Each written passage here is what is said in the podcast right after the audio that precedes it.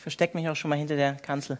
Nein, aber wirklich, wird herausfordernd. Deswegen ist es gut, wenn ich am Anfang bete. Und wir werden auch nach der Predigt zusammen Abendmahl feiern. Einfach, dass ihr es nochmal gehört habt und euch darauf einstellen könnt innerlich. Jesus, möchte ich jetzt darum bitten, dass du zu uns sprichst durch dein Wort. Wir danken dir dafür, dass jedes Buch der Bibel inspiriert ist durch deinen Geist. Und wir danken dir auch für das Buch Esra Nehemiah, für den Propheten Haggai, für Sacharja. Wir danken dir einfach für die ähm, ermutigenden Botschaften, die wir in diesen Büchern sehen, Herr. Und ich bete jetzt darum, dass du mir die richtigen Worte schenkst. Und ich bete auch darum, dass dein Geist heute Abend hier am Wirken ist und wirkt. In Jesu Namen. Amen. Ganz kurz nochmal persönliches Update. Ich hätte echt nicht gedacht, dass ich heute hier stehe. Meine Frau ist noch immer hochschwanger. Geburtstermin ist der 7. Mai, also auch bald. Das ist der Tag der Audition übrigens, ja. Ähm, ja, und ähm, ich, ich war echt, hatte eine gute Zeit am Samstag in Leonberg mit dem Lukas und dem Moritz äh, vom Evangelischen Jugendwerk, wo ich einen Vortrag gehalten habe über, weil ich etwas aus meinem Leben machen will. Wenn ihr euch die Kurzvariante anhören wollt, könnt ihr das online tun, weil ich habe die gekürzt dann nochmal am ersten Gottesdienst am Sonntag auch nochmal gehalten, diesen Vortrag. Aber in Kurzform. Nicht so wie beim Mittwochsgottesdienst eine Stunde, sondern eine halbe Stunde. Ich war stolz auf mich, dass ich 27 Minuten gebraucht habe. Und dann wollte ich nochmal Danke sagen. Ich weiß gar nicht, ob die Judith hier ist. Judith Pfeiler? Ja, da. Danke, dass du die Organisation gemacht hast mit der Selma für den Gemeinschaftsabend letzten Mittwoch. Ich finde, es war eine sehr schöne Zeit. Da können wir eigentlich auch mal klatschen. Danke auch an alle, die mitgeholfen haben oder irgendwas mitgebracht haben. Ähm, ich finde, es war eine sehr entspannte und coole Zeit für den Mittwochsgottesdienst. Seid natürlich auch herzlich eingeladen zur Gemeinschaft nach dem Gottesdienst dann ins CC Café. Ja, vorletzten Mittwoch, also vor dem Gemeinschaftsabend, haben wir uns äh, Esra 7 und 8 angeguckt. Und ich weiß, das war für manche vielleicht ein bisschen zäh und lang, aber was soll ich sagen? ich wollte unbedingt noch das Esra-Buch abschließen, bevor wir das Kind bekommen. Und jetzt stehe ich hier und mache Esra 9 und 10 und freue mich, dass ich es abschließen darf. Ähm, von daher musstet ihr einfach das ertragen, dass es so lang geht. Und auch heute sind zwei Kapitel, aber ich kann euch nur einladen, hört zu. Es ist zwar herausfordernd, aber wichtig. Ja? In Kapiteln 7 und 8 haben wir gesehen, Esra, endlich ist dieser Esra aufgetaucht. Zweiter Exodus sozusagen. Also er hat auch wieder Leute vom Volk Israel aus der babylonischen Gefangenschaft mitgebracht nach Israel. Und es passiert circa 60 Jahre nach dem, was wir alles im Esra davor gelesen haben. Esra 1 bis 6. Also da gab, hatten wir schon in 1 und 2, Kapitel 1 und 2 von einer Wegführung aus Babylon zurück in die Heimat gelesen, einem Wiederkommen in die Heimat. Und das, was unter Esra passiert, das passiert 458 vor Christus, also 60 Jahre später, nach der Tempelfertigstellung. Und wir haben gesehen, sechsmal kommt in den zwei Kapiteln diese Phrase vor oder diese Formulierung, Gottes gute Hand war über seinem Volk. Und wir haben das Wohlwollen gesehen, den finanziellen Segen, den Gott geschenkt hat durch Ataxerxes, den Nachfolger vom König Xerxes, von dem habt ihr vielleicht auch schon mal gehört. Und selbst die umliegenden Völker, so hat das Kapitel 8 abgeschlossen, die mussten dem Volk Gottes helfen bei der Verherrlichung und Wiederaufbau vom Tempel. Irgendwie rauscht es ein bisschen ne, hier. Ich weiß gar nicht, woran das liegt. Vielleicht einfach mal abmachen. Mal schauen, ob es jetzt besser ist. Ja, selbst die umliegenden Völker mussten das Volk Israel unterstützen.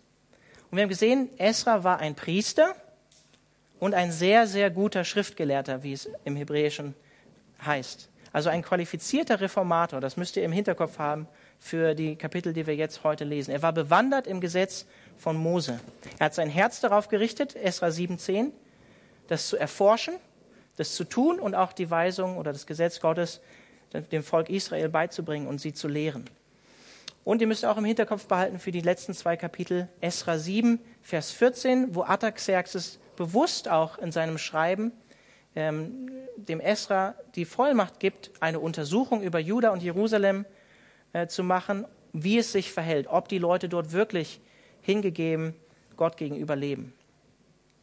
Esra 9 und 10 wird in der Forschung heiß diskutiert, also in der theologischen Forschung. Ich habe mal eine Ausarbeitung darüber schreiben müssen, schreiben dürfen. Vieles davon kommt natürlich auch in der Predigt irgendwie ein Stück weit vor, vielleicht manchmal ein bisschen zu technisch heute. Ich hoffe aber, ihr könnt was mitnehmen. Ihr werdet was mitnehmen, ihr werdet herausgefordert werden.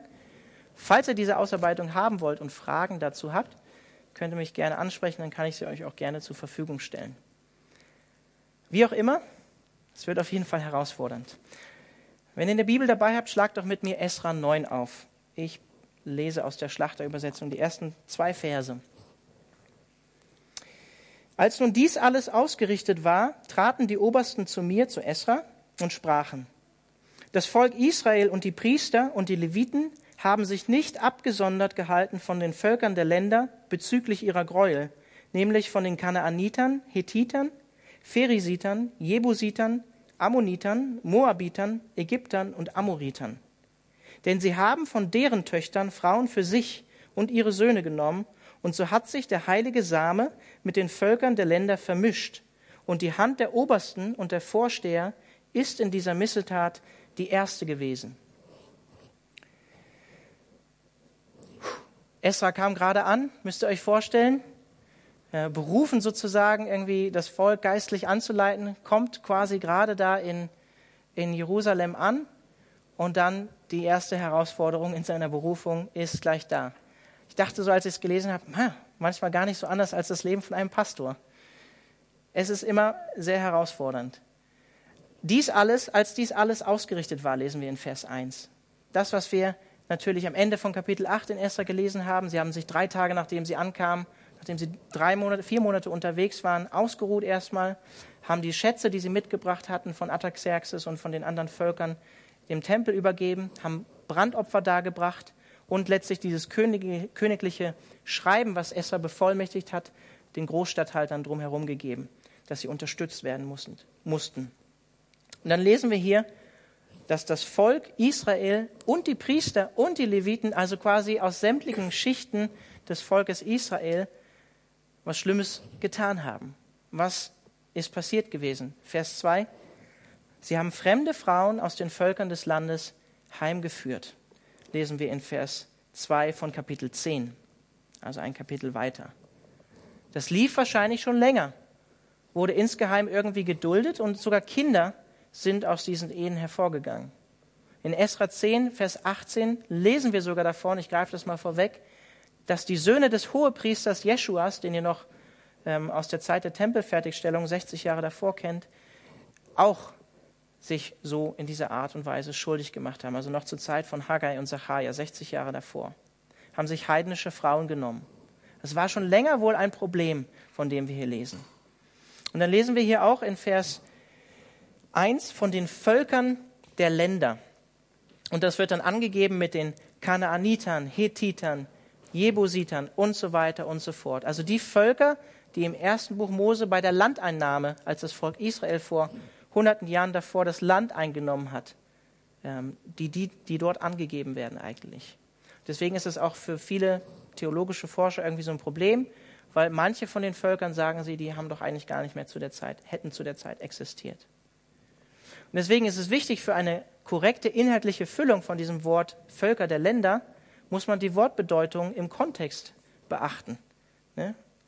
Macht immer Sinn, ein Wort im Kontext, in dem Zusammenhang, wo es steht, zu beachten. Und im Buch Esra ist diese Formulierung, wenn man das sich im Hebräischen anschaut, Armee, Harazot, also die Völker der Länder, ist es immer durchweg mit einem negativen Charakter, die diese Formulierung mit sich bringt. Verallgemeinern kann man sagen, in Esra sind es meistens nicht Juden, die Israel irgendwie in irgendeiner Art und Weise am Wiederaufbau vom Tempel oder der Stadtmauer oder irgendwie hindern wollen und ihnen Probleme machen wollen in dem, was sie tun. Und wenn man sich den ersten Vers hier in Kapitel 9 im Hebräischen anguckt und eine exegetische Ausarbeitung darüber macht, so wie ich es machen musste, dann kann man auch zu einer alternativen Übersetzung kommen, die da lauten würde, Sie haben sich nicht von den Völkern der Länder getrennt, welche die gleichen Schandtaten tun wie die Kanaaniter, die Hethiter und so weiter und so fort. Sozusagen als ähm, Stereotyp werden hier diese, diese anderen Völker genannt, diese Auflistung von den verschiedenen Nationen. Also es handelt sich nicht zwangsweise darum, dass sie mit diesen Nationen eine äh, Ehe eingegangen waren. Und dann lesen wir hier auch noch in Vers 1 ganz, ganz wichtige Formulierung bezüglich ihrer Gräuel. Ganz, ganz wichtig. Sehr wichtig. Kommt 117 Mal im, Neuen Test im Alten Testament vor, nicht im Neuen. Toeva auf Hebräisch. Und es bringt immer im Kontext, im Gesetzeskontext eine ethische oder kultische Abgrenzung von Israel gegenüber anderen Religionen oder Kulten zum Ausdruck. Die Abgrenzung von den abscheulichen Gräuel der Kanaaniter in Levitikus 18 zum Beispiel, das bedeutet sexuelle Perversion, die das Volk Israel ablehnen sollte, das fällt unter diese Toeva, diese Gräuel. Unzucht, Götzenbilder, die nicht Jahwe verherrlichen, Genuss unreiner Tiere auch im Kontext vom Alten Testament, vom Bundesschluss mit dem Volk Israel. Wiederverheiratung mit einer entlassenen Frau war auch ein Gräuel. Tragen von Kleidern des anderes, anderen Geschlechts zum Beispiel. Hört sich jetzt hart an, aber Hurengeld für den Tempel. Also andere Völker hatten Prostituierte im Tempel zum Gottesdienst zum Beispiel. Die haben dafür Geld bekommen von den Leuten, die, sie, die ihre Dienste dann in Anspruch genommen haben. Heimliche Götterbilder zum Beispiel, Kinderopfer auch, Anbetung fremder Götter. All das fällt unter diesen Begriff Gräuel im Hebräischen. Und in 1. Könige 14 wird dieser Begriff abscheuliche Gräuel auch im Zusammenhang mit der Anbetung von der Aschera oder von männlichen Tempelhurern gebracht. Also kann man zusammenfassend sagen, dieser Begriff Toeva, Gräuel, bezeichnet eigentlich alles, was das erwählte Gottesvolk, Erfolg Israel beeinträchtigen könnte. Und der Begriff steht im Alten Testament in Verbindung mit allen Nationen, die in Esra 9.1 hier auch aufgelistet werden. Und hier sehen wir auch die, die Größe dieser Verfehlung in Vers 2. Sie haben sie sich nur für sich genommen, sondern auch, da steht, für ihre Söhne. Nicht nur für sich, sondern auch für ihre eigenen Kinder haben sie diese fremden Frauen genommen. Und dann eine Formulierung, die euch vielleicht irgendwie auch komisch vorkommt. In Vers 2 lesen wir dann, so hat sich der heilige Same mit den Völkern der Länder vermischt. Komische Formulierung. Könnte man eigentlich denken, es geht vielleicht um eine rassische Reinheit der Juden gegenüber dem, den anderen Völkern oder anstatt um eine religiöse Reinheit. Aber ähm, diese Argumentation, die die Obersten hier, das sind ja die Obersten, die das so an Esra tragen, die in diesen ersten Versen, die kommen ja zu Esra und sagen ihm das, dass sich der heilige Same mit den Völkern vermischt hätte. Auf die Formulierung nimmt der Esra in seinem Gebet, was er gleich noch beten wird, gar keinen Bezug.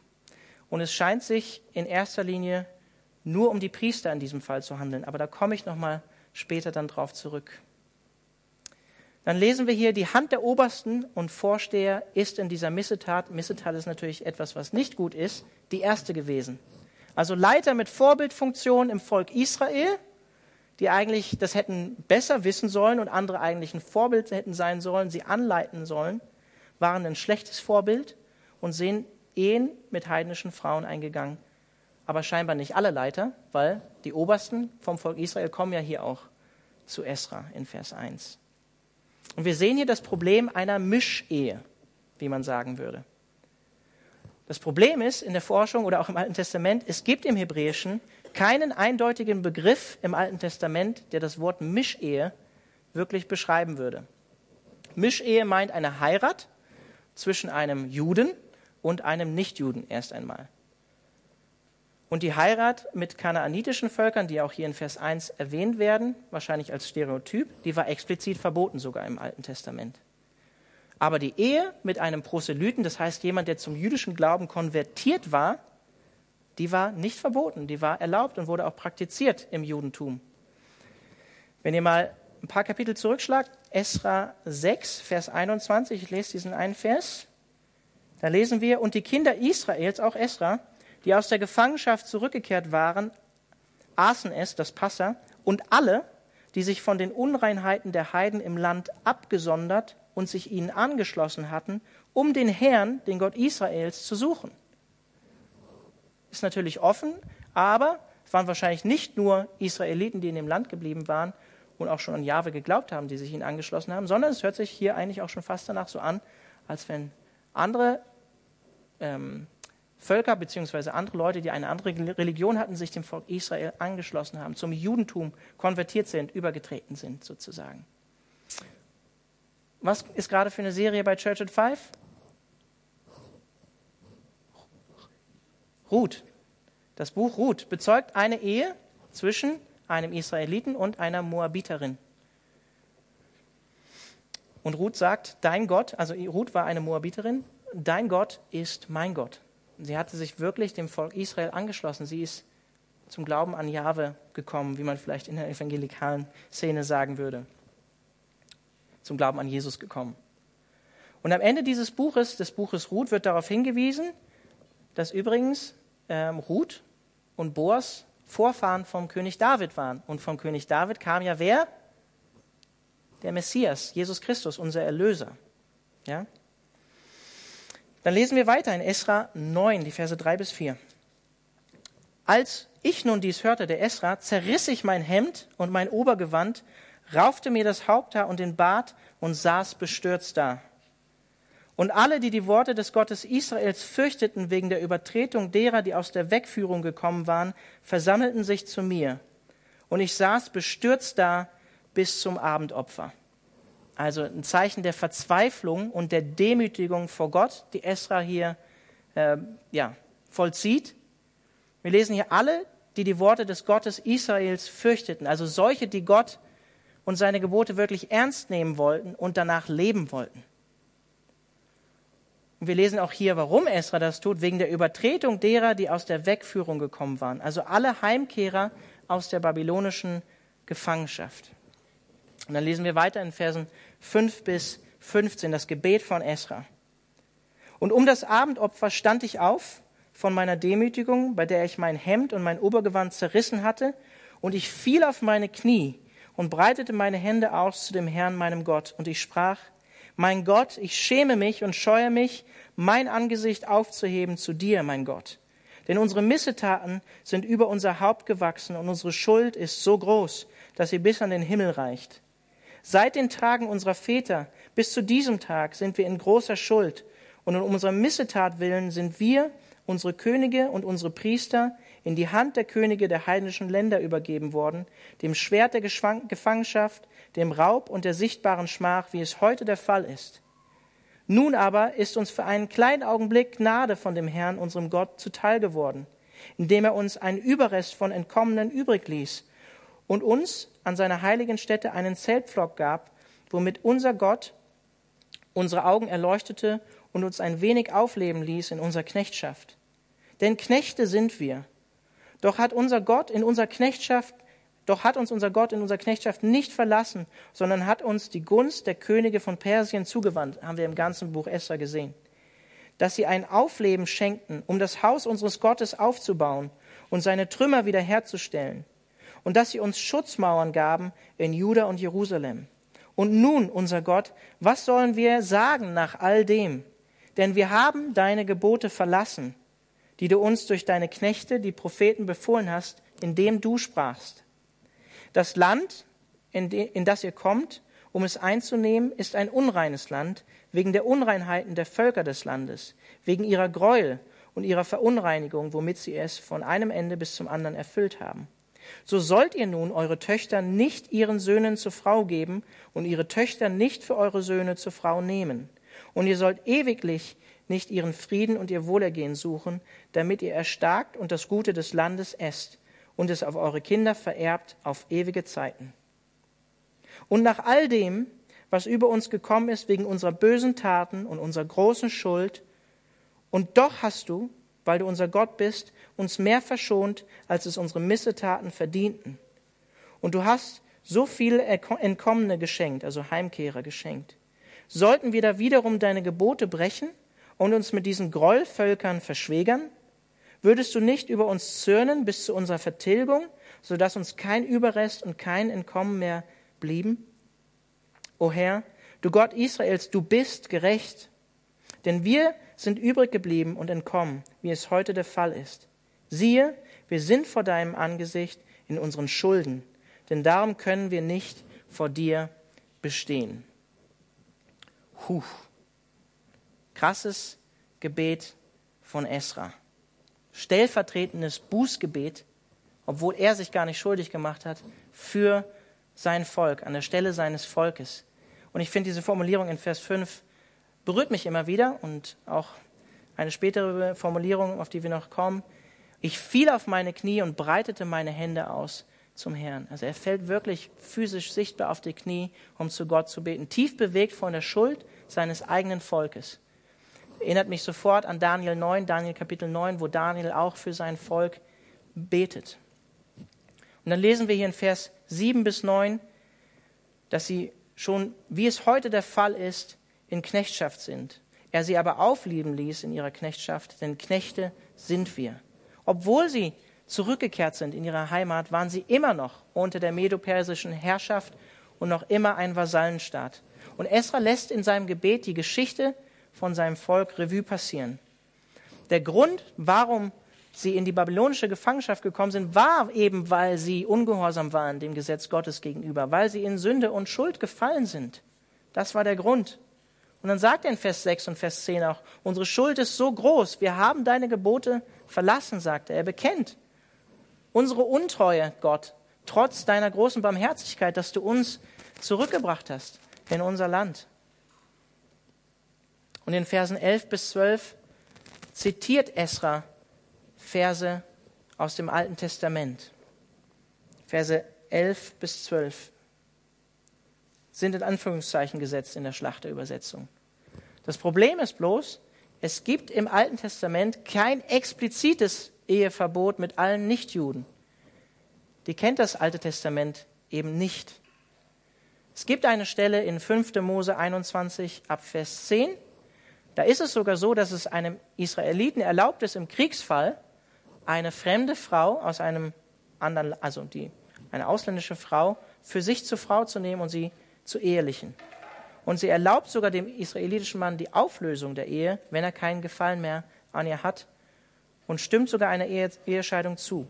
Aber wenn wir den, den Abschnitt weiterlesen, die Verse 10 bis 13 in 5. Mose 21, dann wird deutlich, solch eine Ehe war eine Ausnahmeregelung. Die ausländische Frau darf weder Geld, für Geld verkauft werden, noch wie eine Sklavin behandelt werden. Und dann heißt es ganz interessant, äh, wortwörtlich in der hebräischen Formulierung, weil du sie unterdrückt hast weil du sie unterdrückt hast aus Gottes Mund. Und das impliziert natürlich, das war äh, in einem Kriegsfall so eine geschlossene Ehe, das war was Unterdrückendes für Gott eigentlich, sowas zu tun, auch wenn es genehmigt war als Ausnahmeregelung. Wir finden in dieser Stelle zwar keinen Beleg, ähm, dass Ehe irgendwie allgemein erlaubt war mit allen anderen Völkern, aber wir finden hier zum Beispiel auf jeden Fall einen Beleg dafür, dass Ehe in, unter gewissen Umständen zugelassen war mit einer ausländischen Frau, die nicht jüdisch war.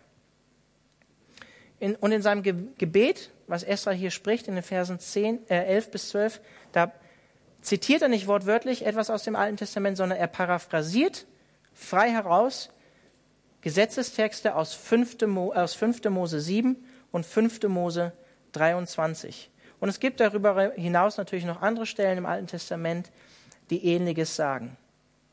Aber der Kontext von 5. Mose Kapitel 7, das ist die künftige Landeinnahme vom Land Kanaan. Und nach der Aufzählung von verschiedenen kanaanitischen Völkern, Kanaaniter, Hethiter, Pheresiter, Jebusiter, die auch in Esra 9.1 stehen, heißt es in Vers 3 und 4 in 5. Mose Kapitel 7. Du sollst keinen Bund mit ihnen schließen und du sollst dich nicht mit ihnen verschwägern. Deine Tochter darfst du nicht seinem Sohn geben und seine Tochter darfst du nicht für deinen Sohn nehmen. Denn er würde deinen Sohn von mir abwenden, von Jahwe abwenden, dass er anderen Göttern dient. Und der Zorn Jahwes würde gegen euch entflammen und er würde dich schnell vernichten.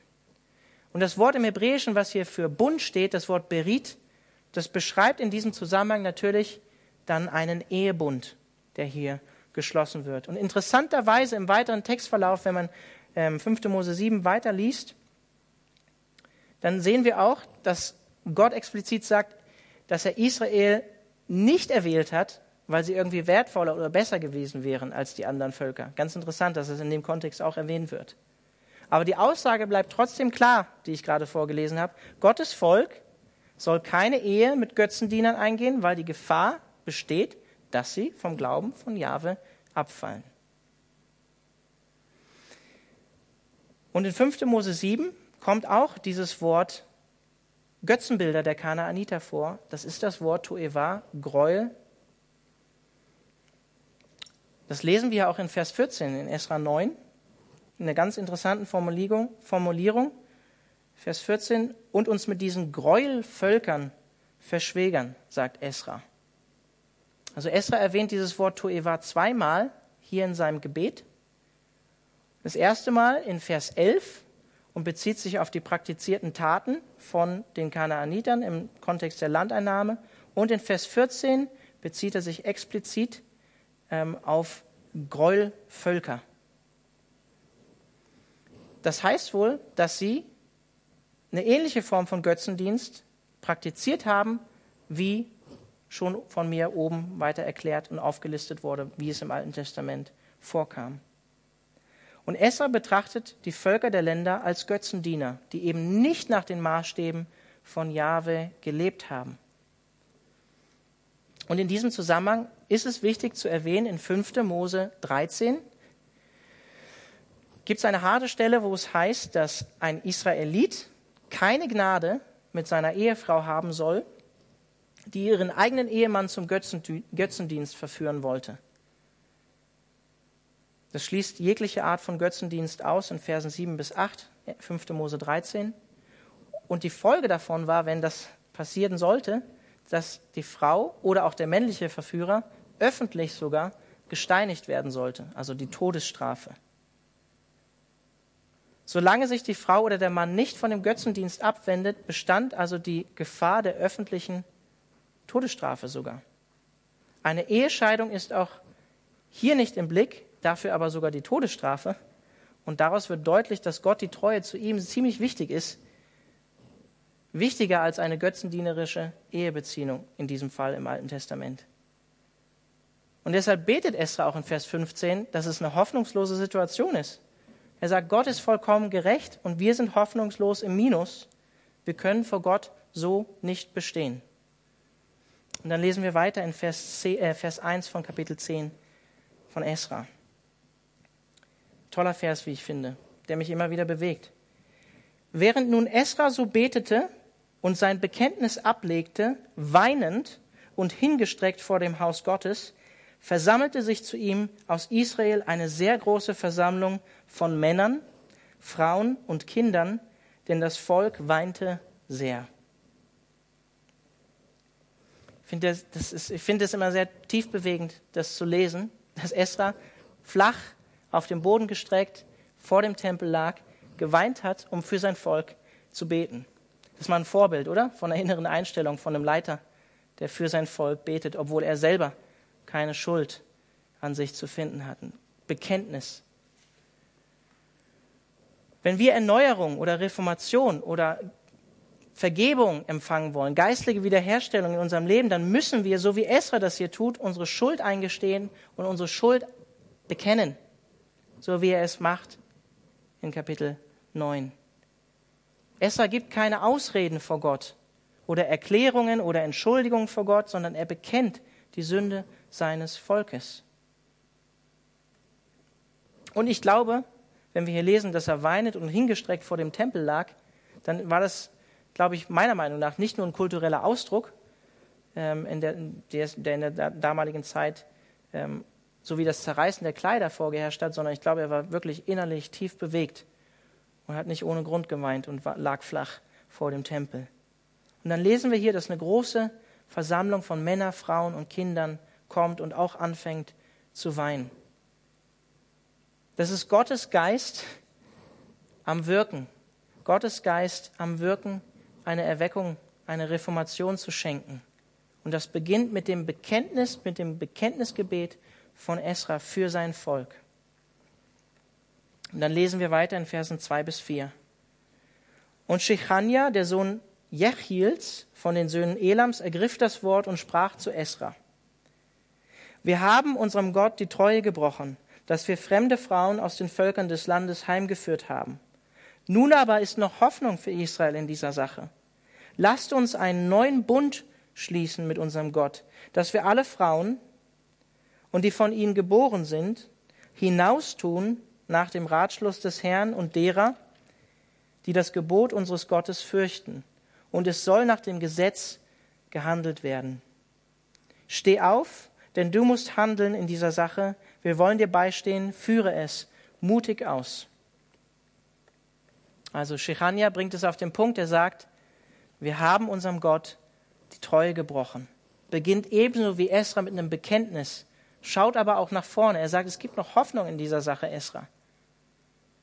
Das Interessante ist, Shechania, Vers 21 von Kapitel 10, listet den Namen Jehiel unter den Männern auf, die eine Mischehe eingegangen sind.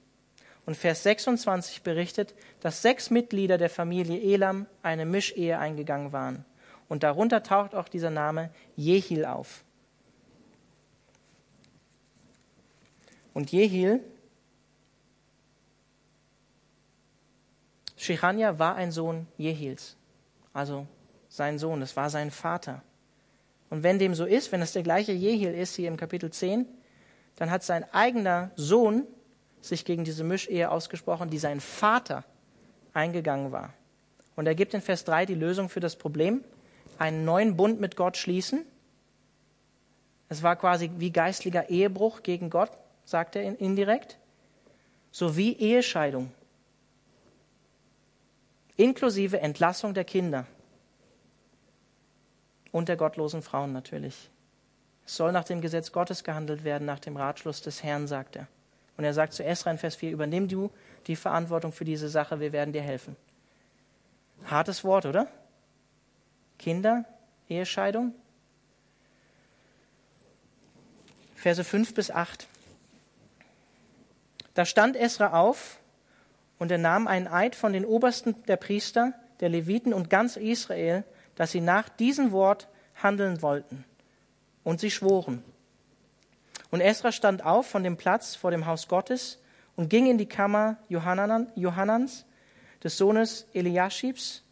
Er ging dort hinein und aß kein Brot und trank kein Wasser, denn er trug Leid wegen des Treuebruchs derer, die weggeführt gewesen waren.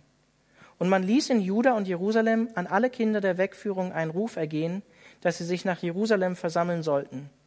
Wer aber binnen drei Tagen gemäß dem Rat der Obersten und Ältesten nicht kommen würde, dessen ganze Habe sollte mit dem Bann belegt und er selbst aus der Gemeinde der Weggeführten ausgeschlossen werden. Also, wir sehen, Esra übernimmt die Verantwortung in dieser Sache. Er fastet vor Gott, demütigt sich auch nochmal vor Gott, bevor er in Aktion tritt. Und wir sehen hier ähnlich wie in 5. Mose 7, wo jeder mit dem Bann belegt wird, der ein Götzenbild in sein Haus nimmt, auch das Wort Tueva, wird in Vers 8 jeder mit dem Bann belegt, der nicht an dieser Untersuchung, die durchgeführt werden soll, teilnimmt. Dann lesen wir weiter in den Versen 9 bis 17. Da versammelten sich alle Männer von Juda und Benjamin in Jerusalem auf den dritten Tag, das war der zwanzigste Tag des neunten Monats, und das ganze Volk saß auf dem Platz vor dem Haus Gottes zitternd, um der Sache willen und wegen des strömenden Regens. Und Esra, der Priester, stand auf und sprach zu ihnen. Ihr habt eine Treulosigkeit begangen und habt fremde Frauen heimgeführt, womit ihr die Schuld Israels noch größer gemacht habt. So legt nun dem Herrn, dem Gott eurer Väter, ein Bekenntnis ab und tut, was ihm wohlgefällig ist, und sondert euch ab von den Völkern des Landes und von den fremden Frauen. Da antwortete die ganze Gemeinde und sprach mit lauter Stimme, es soll so geschehen, wie du uns gesagt hast. Aber das Volk ist zahlreich, und es ist Regenzeit, so dass man nicht hier draußen stehen kann. Und es ist auch nicht ein Werk von einem oder zwei Tagen, denn wir haben in dieser Sache viel gesündigt. Lasst doch unsere Obersten für die ganze Gemeinde einstehen und alle aus unseren Städten, die fremde Frauen heimgeführt haben, sollen zu bestimmten Zeiten kommen und mit ihnen die Ältesten jeder Stadt und deren Richtern und mit ihnen die Ältesten jeder Stadt und deren Richter, bis der glühende Zorn unseres Gottes, der auf uns ist, solange diese Sache währt, von uns abgewandt wird. Nur Jonathan, der Sohn Asaels, und Jaseja, der Sohn Tikwas, standen dagegen auf, und Meschulam und Sabbetai, der Levit, unterstützten sie. Und die Kinder der Wegführung machten es ebenso. Äh, und die Kinder der, der Wegführung machten es so. Und der Priester Esra sonderte sich Männer aus, die Familienhäupter ihrer Stammeshäuser und diese alle mit Namen bezeichnet. Sie setzten sich am ersten Tag des zehnten Monats zusammen zur Untersuchung der Angelegenheit. Und sie erledigten die ganze Angelegenheit der Männer, die fremde Frauen heimgeführt hatten, bis zum ersten Tag des ersten Monats. Also, Esra fordert von seinem Volk hier Bekenntnis und Treue Gott gegenüber fordert sie auf, das Richtige wieder zu tun, zu handeln, umzukehren, einen neuen Weg einzuschlagen. Und wir lesen hier in Vers 15, ist euch sicherlich aufgefallen, vier Personen sprechen sich scheinbar dagegen aus, gegen diese Ehescheidung. Und Meschulam war übrigens auch ein Betroffener. Der wird später in Vers 29 auch nochmal aufgelistet. Und in den Versen 16 bis 17 lesen wir dann sogar, die Sache wird ordentlich durchgeführt und es wird so gemacht, wie Esra es angeordnet hat. Das Interessante ist dabei, es wird nicht leichtfertig mit dieser Sache umgegangen. Älteste Richter aus jeder Stadt, die näher auch bei den Leuten sind, bei den Familien sind, die Leute besser kennen, sind mit bei der Sache dabei. Und dieser, diese Durchführung dieser ganzen Geschichte dauert mehr als drei Monate. Also es war jetzt nicht irgendwas, was einfach holter die Polter passiert ist, sondern sie haben sich Zeit dafür genommen, jeden einzelnen Fall untersucht. Aber das Volk hat es so gemacht, wie Esra es angeordnet hat. Dann lesen wir weiter ab Vers 18. Und es wurden unter den Söhnen der, der Priester, die fremde Frauen heimgeführt hatten, gefunden von den Söhnen Jeschuas, des Sohnes Josadaks und seinen Brüdern Maseja, Eliezer, Jarib und Gedalia. Die gaben ihre Hand darauf, dass sie ihre Frauen ausstoßen und weil sie schuldig geworden waren, ein Widder für ihre Schuld opfern würden. Und dann geht es weiter von den Söhnen Immas und so weiter und so fort. Die ganzen Namen werden aufgelistet. Mehr als 100 männliche Israeliten. Und dann heißt es in Vers 44 am Ende, und diese alle hatten fremde Frauen genommen und unter diesen Frauen waren etliche, die Kinder geboren hatten. Und damit endet das Buch Esra oder dieses Kapitel und geht dann in Nehemiah 1 weiter. Auch wenn nicht explizit davon berichtet wird, wurden diese Scheidungen, die angeordnet waren, wahrscheinlich durchgeführt. Auffällig ist hier in Vers 18, die Priester haben sich in dieser Sache schuldig gemacht sogar abstammend vom Hohepriester, vom Hohepriester Jeschua. Warum sage ich das so explizit? In 3. Mose 21 steht explizit für Priester, die das Priesteramt ausüben, sie sollen sich nur eine Frau nehmen aus ihrem eigenen Volk, also aus dem israelitischen Volk, aus dem jüdischen Volk. Und das Interessante in diesem Zusammenhang ist, in diesem Zusammenhang steht in 3. Mose, die Warnung davor, seinen Samen, erinnert euch, ne?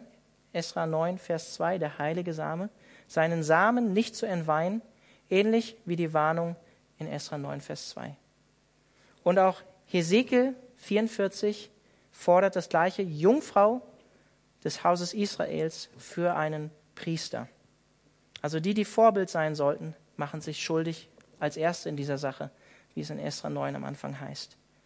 Der Prophet Maleachi, der letzte Prophet im Alten Testament, in etwa zur selben Zeit von Esra Nehemiah, beginnt Kapitel 2 mit einem Aufruf an die Priester. Und das weitet sich dann weiter im, im, im Buch Maleachi an das ganze Volk Juda. Schlag mir Maleachi, Kapitel 2, ab Vers 10 auf. Da sagt Maleachi zum Volk, haben wir nicht alle einen Vater? Hat uns nicht ein Gott erschaffen? Warum sind wir denn so treulos einer gegen den anderen und entweihen den Bund unserer Väter? Und jetzt gut zuhören, Vers 11. Judah hat treulos gehandelt und ein Gräuel, da müsste es klingeln bei euch, und ein Gräuel verübt in Israel und Jerusalem. Denn Judah hat das Heiligtum des Herrn entweiht, das er liebte, und hat die Tochter eines fremden Gottes geheiratet. Der Herr wird dem Mann, der so etwas tut, ausrotten aus den Zelten Jakobs, was sich regt und redet, auch den, der dem Herrn, der Herrscher, eine Opfergabe darbringt. Und zum anderen tut ihr auch das, ihr bedeckt den Altar des Herrn mit Tränen, mit Weinen und Seufzen, so dass er sich nicht mehr zur Opfergabe, so dass, so dass er sich nicht mehr zu der Opfergabe wenden und sich nicht mit Wohlgefallen aus euren Händen annehmen mag. Und ihr fragt, warum? weil der Herr Zeuge war zwischen dir und der Frau deiner Jugend, der du untreu geworden bist, obwohl sie deine Gefährtin und die Frau deines Bundes ist. Und dann Vers 15. Und hat er sie nicht eins gemacht, diese Frau der Jugend und dich? Ein Überrest des Geistes für ihn. Und wonach soll das eine trachten? Nach göttlichem Samen.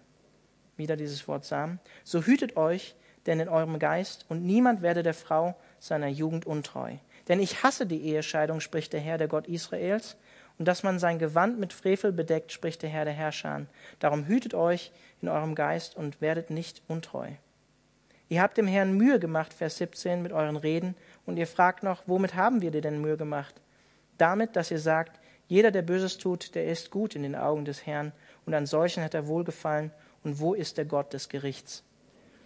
Also hieraus wird deutlich, scheinbar haben sie nicht nur diese Sünde begangen, Frauen einer fremden Nation zu heiraten, eine Tochter eines fremden Gottes, also jemand, der auch wirklich nicht konvertiert war, sondern noch immer einem fremden Gott nachgelaufen ist oder an einen fremden Gott geglaubt hat.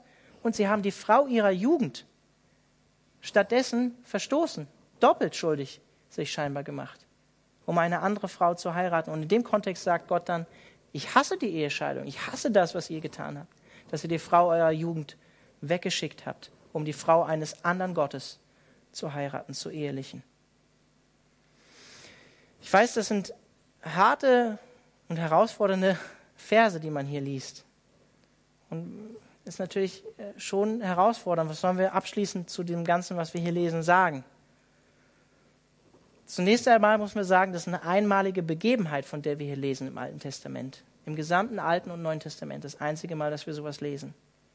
Und ja, ich glaube auch, diese Ehescheidungen, die haben natürlich wirtschaftliche und familiäre Konsequenzen nach sich gezogen. Das ist auch überhaupt nicht zu bestreiten. Aber der biblische Text berichtet uns, geht gar nicht auf die Folgen dieser Ehescheidung ein. Aber, das möchte ich einfach nochmal betonen, er verharmlost auch nicht das, was passiert ist. Im Gegenteil, Vers 44 endet damit, dass es heißt, unter diesen waren etliche, die Kinder geboren hatten. Zweitens, das Alte Testament verdammt keine Mischehe, sofern der Ehepartner sich dem jüdischen Glauben angeschlossen hat und die religiöse Gemeinschaft des Judentums stärkt. Aber es zeigt auch deutlich die Gefahren von einer Mischehe. Leute, die nicht den gleichen Glauben teilen. Und dann im alten Kontext vom Alten Testament kann Trennung hier im schlimmsten Fall heilsam sein. Und drittens, wie wir bereits gesehen haben, es waren nicht nur einfach heidnische Frauen aus anderen Völkern, dass das das Problem gewesen wäre, sondern es waren solche, die Jahwe eben nicht gedient haben, die die Gräuel verübt haben, praktiziert haben, die schon die Kanaaniter praktiziert haben. All das, was ich aufgelistet habe. Auch sexuelle Unmoral. Einen anderen Gott anzubeten. Im schlimmsten Fall sogar Kinderopfer. Und deshalb bin ich davon überzeugt, wurde diese Untersuchung drei Monate nach, drei Monate lang auch genau ausgeführt, ausgeführt, um eben Familien zu schützen, die als ganzes Haus eben Jahwe nachgefolgt sind und die wirklich zum Glauben an Jahwe sozusagen gekommen sind, wirklich konvertiert waren. Und dann nach 5. Mose, viertens, 5. Mose 13, gilt natürlich, das möchte ich nochmal betonen, sogar für die Verführung zum Götzendienst sogar eigentlich die öffentliche Todesstrafe. Also hatten eigentlich die israelitischen Männer, die diese Ehe eingegangen waren, die Gefahr der Todesstrafe eigentlich vor sich sogar. Und die Auflösung der Mischehen scheint dagegen sogar relativ human zu sein, anstatt all die Männer, die diese Ehen eingegangen waren, nach dem Gesetz Gottes sogar zu töten, die Todesstrafe, sie zu steinigen. Scheint sogar human gewesen zu sein im Vergleich zu 5. Mose 13. Also Gefahr, die Gefahr der Mischehen bestand darin, dass eben ein Israelit von Jahwe abfällt, um anderen Göttern nachzulaufen. Und der Kern für die Auflösung der Mischehen lag also darin, dass die ausländischen Frauen eben nicht mit Gott gegangen sind, eben nicht mit Gott gelebt haben und höchstwahrscheinlich nur formell, äußerlich sich dem Kultus Israel angeschlossen hatten.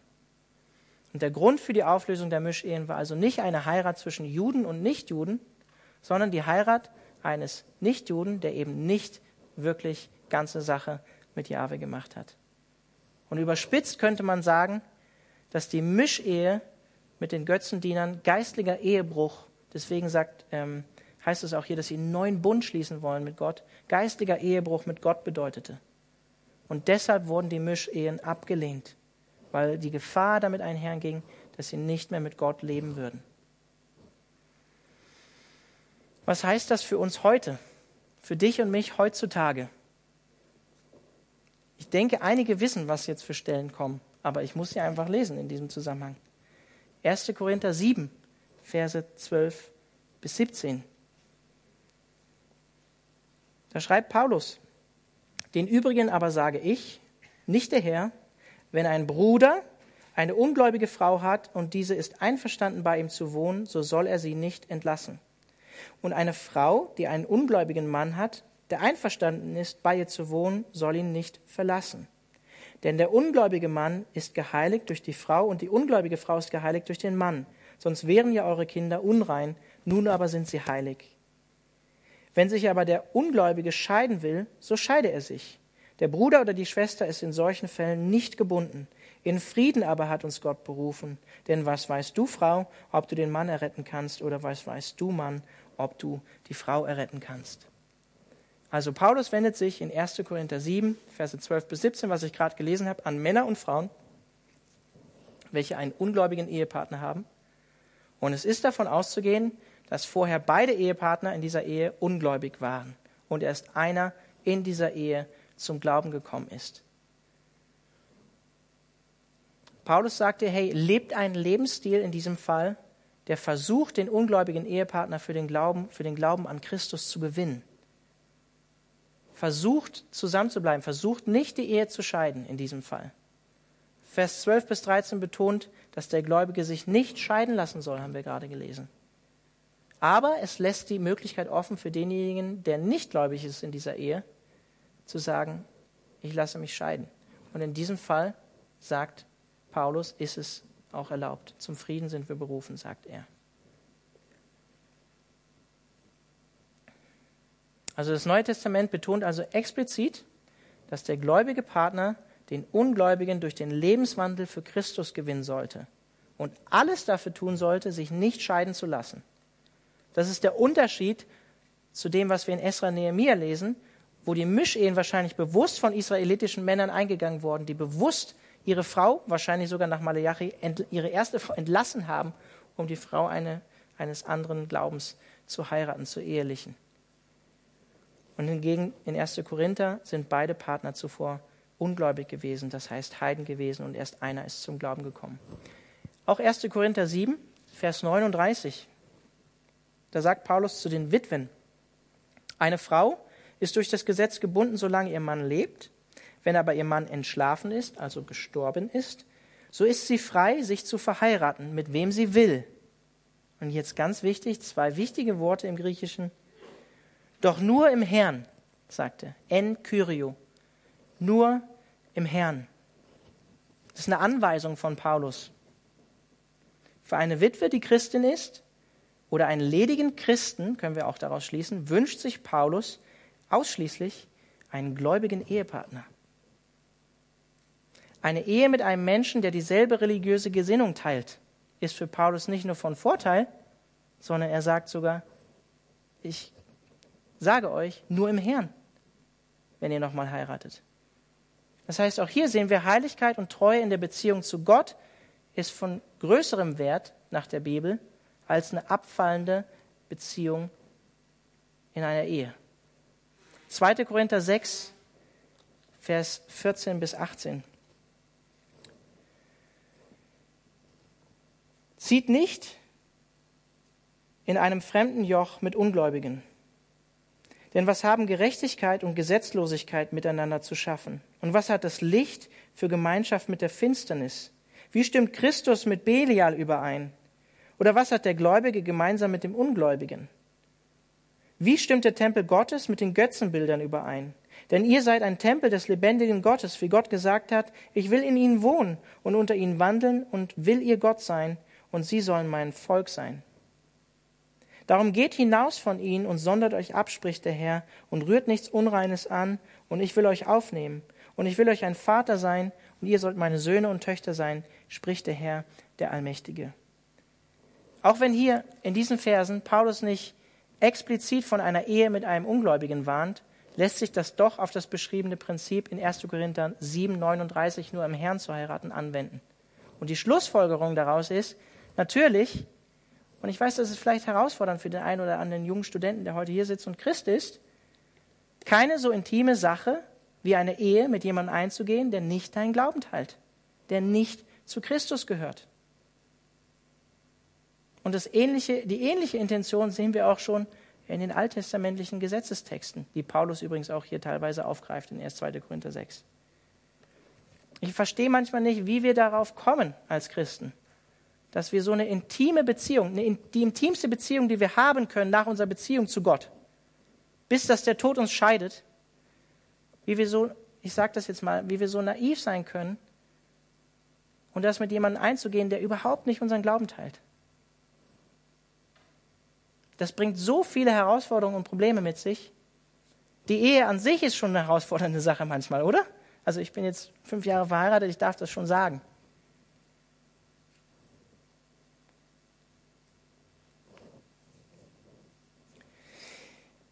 Ich möchte euch wirklich dazu ermutigen, überlegt euch, wenn ihr wirklich ernsthaft mit Christus gehen wollt, wer euer Ehepartner sein soll.